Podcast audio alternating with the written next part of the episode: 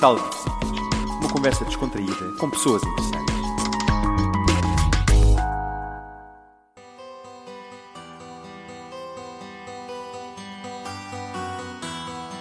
Olá, caras amigas e caros amigos, ouvintes de Sala de Visitas. Eu sou Isabel, aqui em Beijing.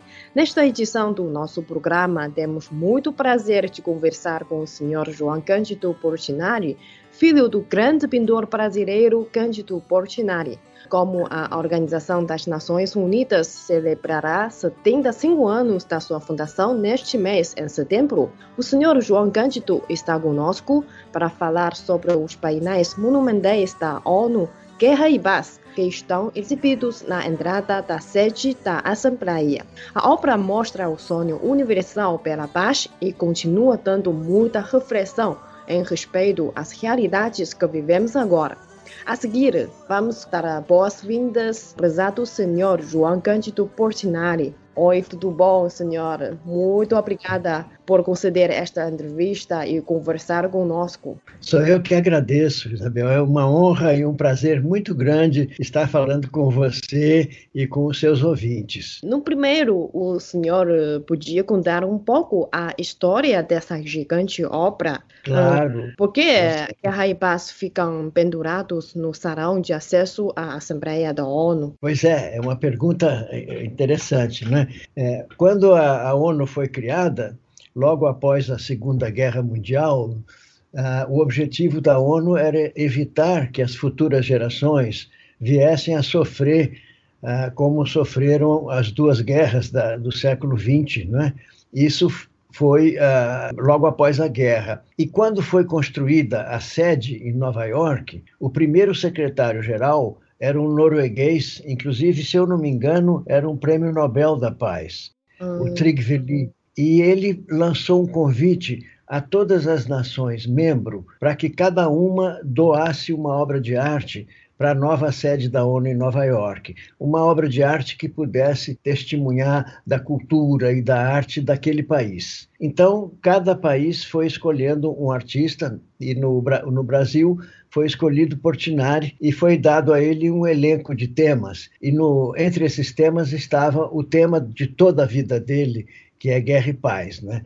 Que é toda a luta que ele teve durante a vida para promover a paz mundial, a fraternidade entre os povos. Você conhece, né, Isabel, um pouco essa história. Então, ah, eu posso até dar alguns exemplos, se vocês quiserem, né, dessa trajetória dele de, de militância pela, pela paz e pela fraternidade, contra a violência, contra as injustiças, né, e pelo respeito à vida e à dignidade humana. No salão, tem outras obras, O Sol, Guerra e Paz, estão ah, tem exibidos. outro- Tem outras obras de outros grandes artistas do mundo inteiro. Ah, então, o que aconteceu foi que, quando o, o Portinari recebeu esse convite do governo brasileiro, ele passou quatro anos trabalhando, Sim, porque sim. esses painéis são, têm 14 metros de altura por Então- 10 de largura. Então, são realmente monumentais, né?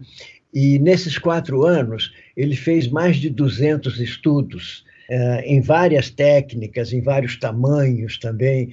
E no meio desse caminho, ele ficou doente. Ele, as tintas que ele usava continham pigmentos tóxicos, como chumbo, arsênico, cromo, não é? Então os médicos o proibiram de pintar. Ele teve que tomar uma decisão, talvez a decisão mais difícil de toda a vida dele, era ou parar de pintar ali, não é? ou então, sabendo do risco que poderia ser fatal, continuar pintando. Eu tenho certeza né, de que ele eh, sabia que isso poderia custar a vida dele, mas, por outro lado, era a maior oportunidade da vida dele de passar sua mensagem de paz, justamente no palco onde se destinem, onde se discutem os, os destinos do mundo, que é a ONU. Né? Então, ele resolveu desobedecer os médicos e continuou pintando, e realmente, poucos anos depois, ele veio a falecer. Foram os últimos grandes trabalhos que, que ele teve, né? E aí teve uma questão política também que talvez você conheça, né?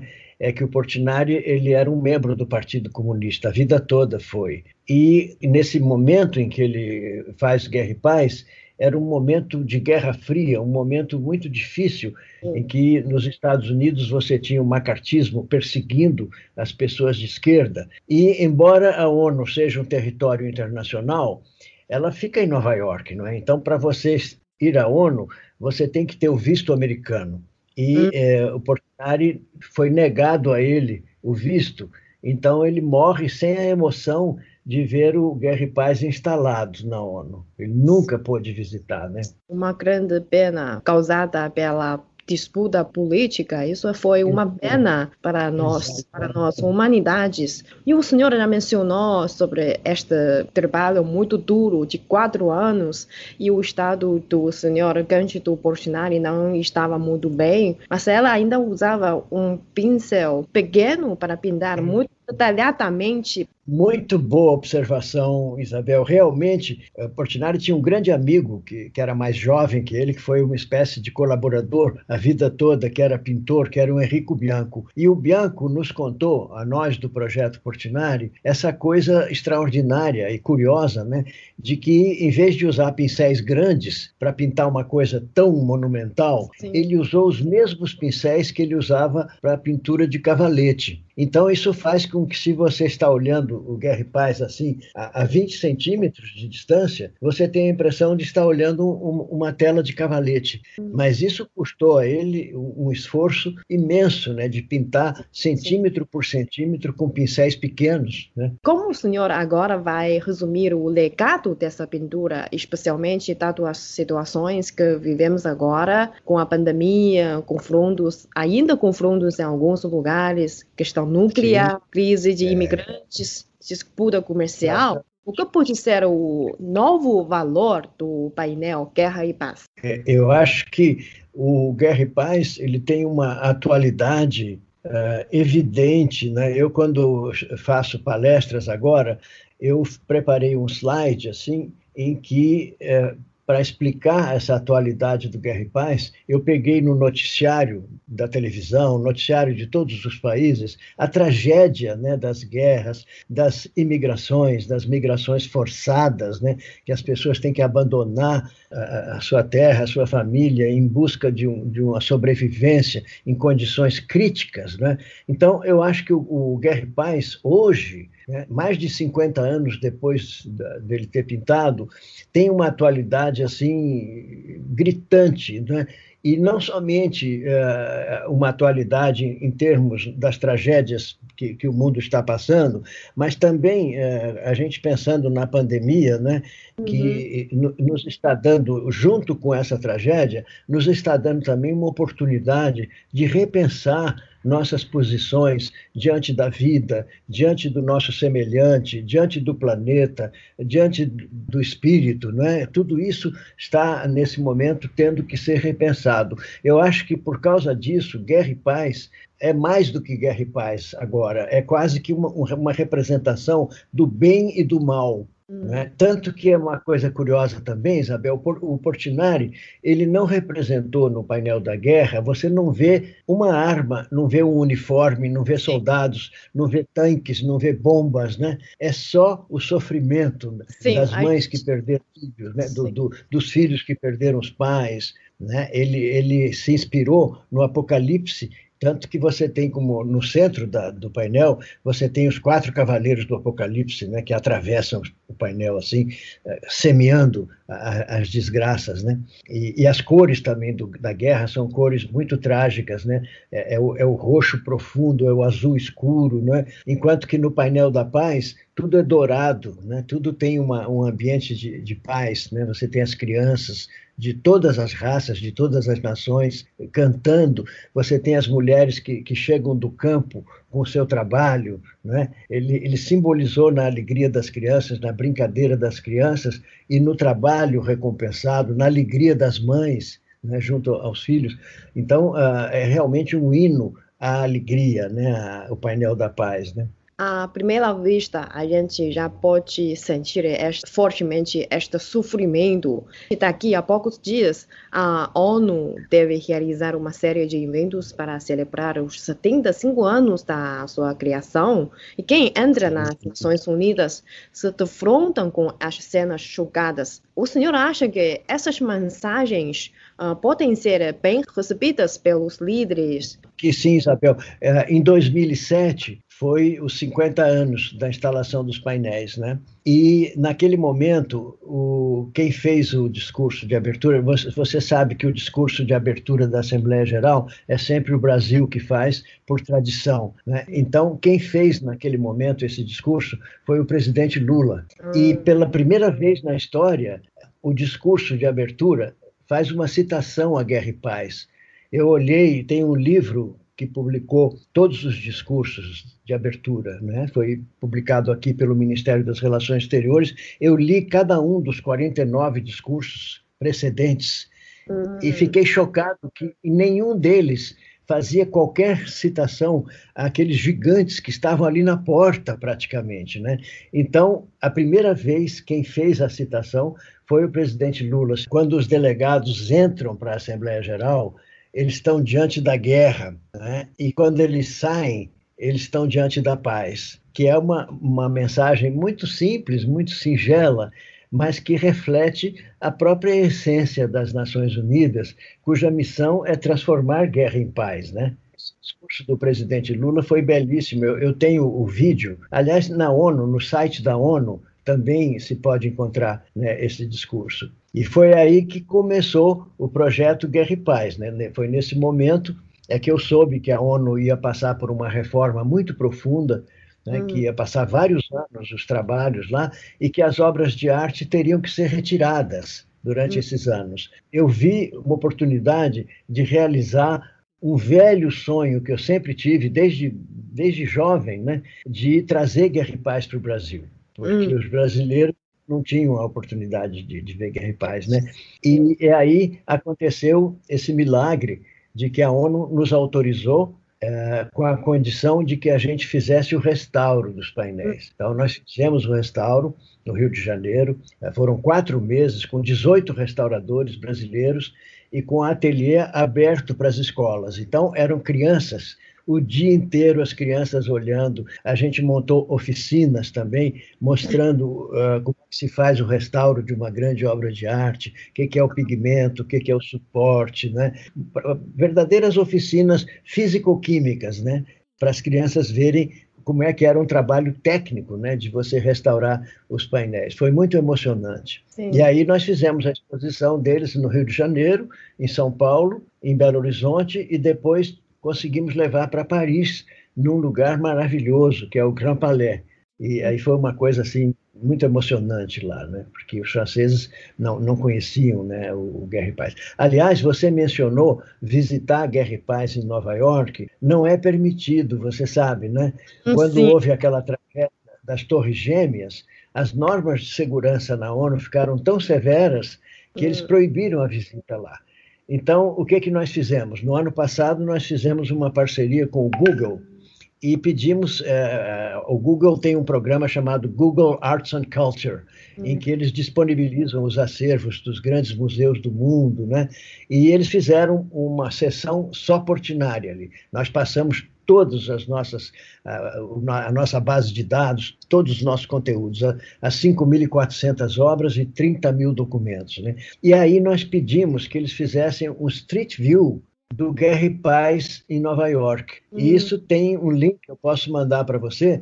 Você Legal. pode visitar Paz como se você estivesse lá. Né? Você tem aquela realidade virtual em que você passeia, você pode até subir a 14 metros de altura para olhar de perto o que está lá no alto. Né? Isso tudo está disponível agora para o público.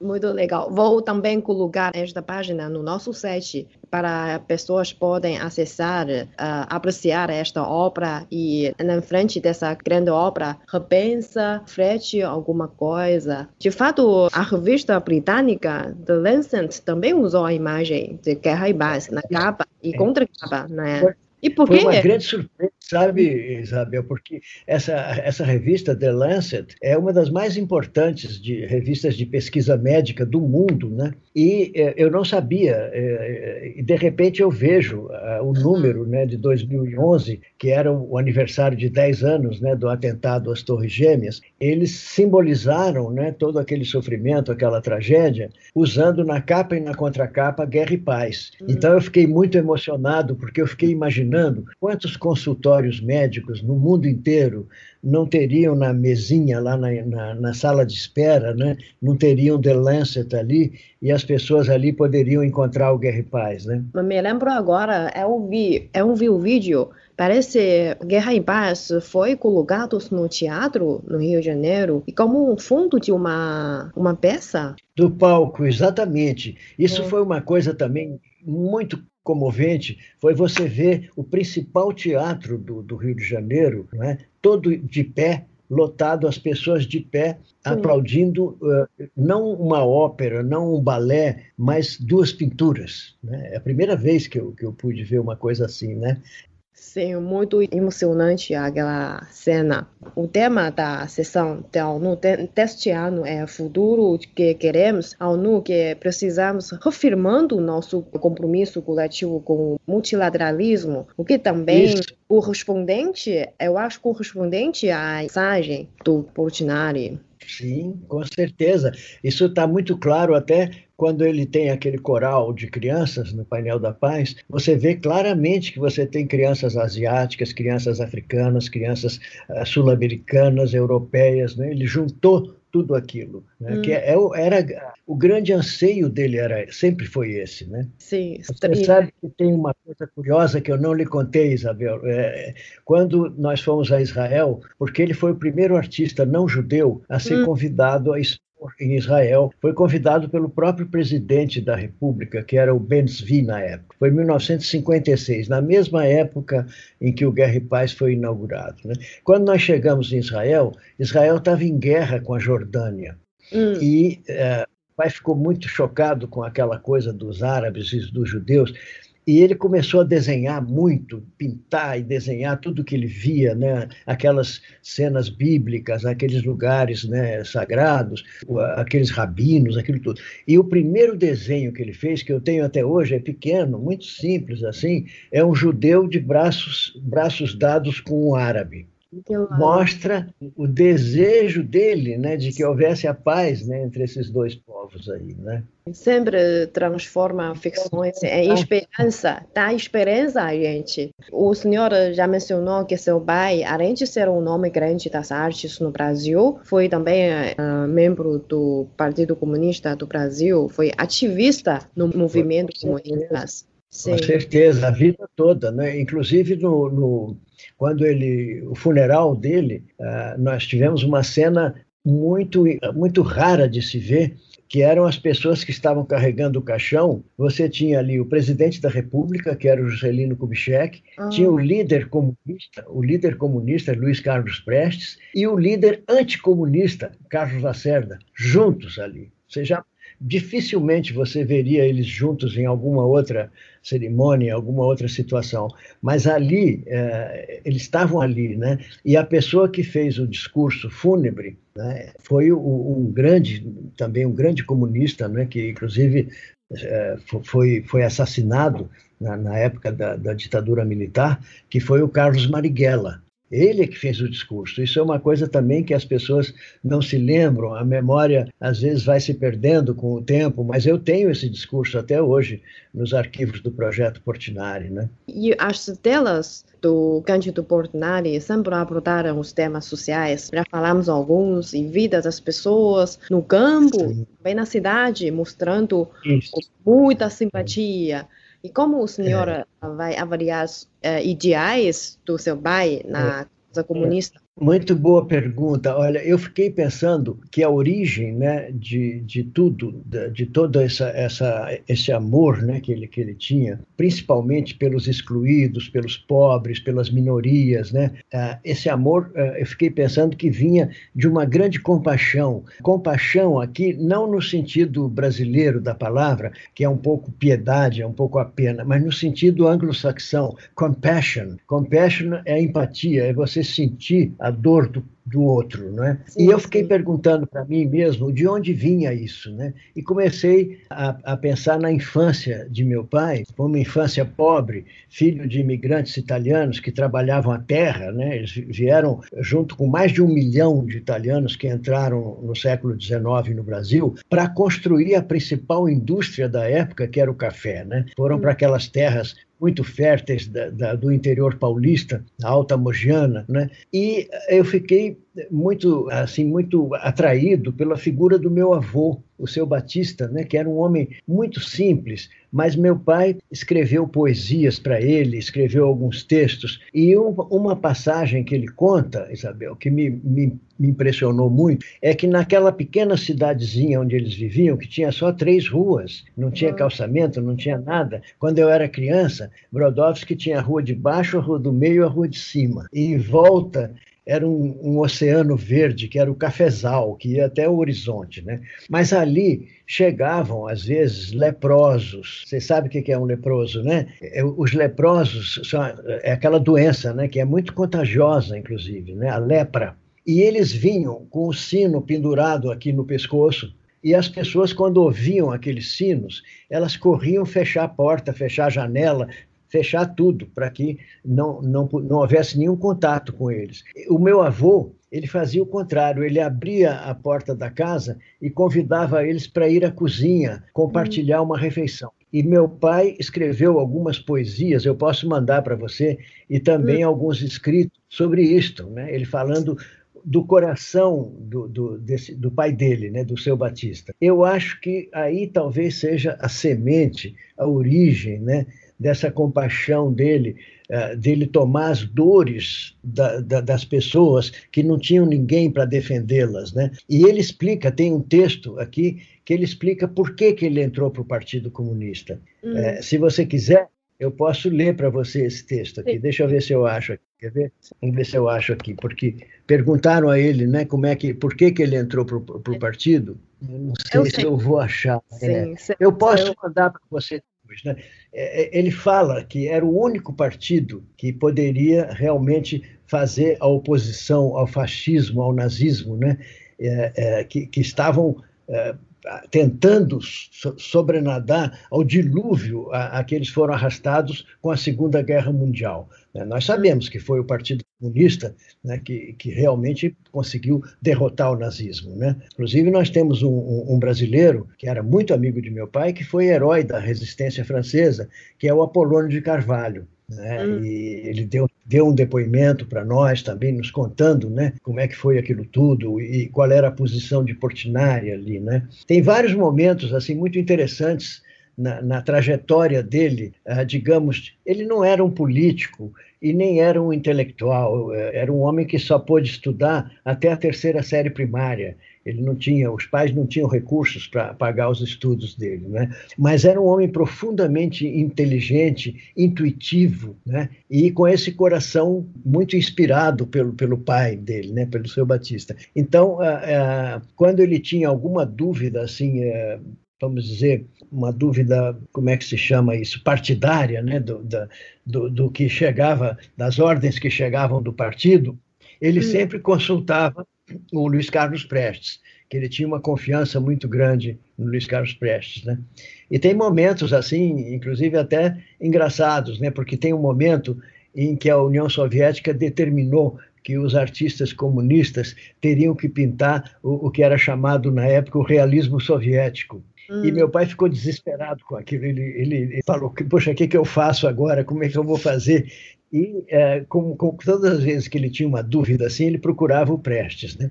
E o Prestes, que era um homem muito duro, ele era um antigo militar, né? ele teve um gesto que, que até hoje me, me, comove muito. Né? Quando meu pai falou dessa angústia né, para ele, dele ter que pintar realismo soviético, o Prestes virou para ele e disse assim: Candinho, isso não é para você, pinta do jeito que você quiser. Entendeu? Que hum. mostrou uma, uma grandeza né, do, do Prestes, né, de é, saber também abrir exceções, né, quando, quando fosse justificado. Né? Hum, Tem muitas, muitas, muitas passagens assim. Nós estamos pensando em fazer um filme, longa-metragem sobre a, a, vida de Portinari nesse momento também, porque tem tanto, tanto drama, tanta poesia, né? Nisso tem uma, um lado de um patos, assim, uma dramaturgia na, na, na, vida dele muito intensa, né? Afinal, quanto ao projeto Portinari, projeto Guerra e Paz, ah, qual é a ideia do objetivo? O senhor também está planejando promover uma segunda rodada da exibição? Isso. Sim. E o destino incluirá a China também? Pois é, Isabel, deixa eu contar a você como foi isso. Nós, ah, antes da pandemia, eu recebi um convite ah, maravilhoso de trazer Guerra e Paz para a Itália e para um local belíssimo, que é o Palazzo Reale, em Milão. É um espaço maravilhoso que fica Sim. em frente ao Duomo, na Praça do Domo, em Milão. E quando eu recebi esse convite, eu fiquei com muito medo que a ONU não emprestasse novamente os painéis, porque da, quando eles emprestaram, havia o pretexto da, da reforma da ONU, né, que eles teriam que tirar mesmo as obras de lá. Mas agora não, não, não temos mais essa justificativa. Então, eu escrevi para a ONU pedindo uh, esse novo empréstimo com o coração apertado. Eu falei, será que eles vão emprestar? E duas semanas depois eu recebi a carta autorizando a gente uhum. a ficar novamente com a guarda de guerra e paz. Só que aí veio a pandemia e uhum. esses planos todos tiveram que ser interrompidos. Nós estamos agora aguardando que as coisas se, se definam um pouco mais, né, para saber quando e como que nós vamos fazer. Mas aí, nesse interim, surgiu essa ideia maravilhosa de aproveitar esse momento e fazer um outro sonho que, que eu pensava ser impossível, de levar a Guerra e Paz para a China. Tem até os amigos chineses que andaram sugerindo alguns espaços na China onde poderia se colocar. Um deles, por exemplo, sugeriu o Museu Nacional da China, uhum. na Praça Tiananmen, né? sim, ali sim. em Beijing. Eu não sei, isso é só, por enquanto, são só sonhos, né? São, são sonhos. Mas eu teria, assim, seria uma, uma felicidade imensa para mim. Eu sempre tive muita curiosidade de saber como que o olhar chinês olharia para Portinari porque hum. eu vejo tantas semelhanças, sabe? Essa coisa da terra, dos camponeses, né? Portinari era um pintor de camponeses, né? A, a, questão da família também, a ligação tão forte, né? Que ele sempre teve com sua família, né? A questão política, enfim, tem tantas coisas que nos unem, né? Que, que eu acho que seria seria um, um projeto belíssimo da gente realizar.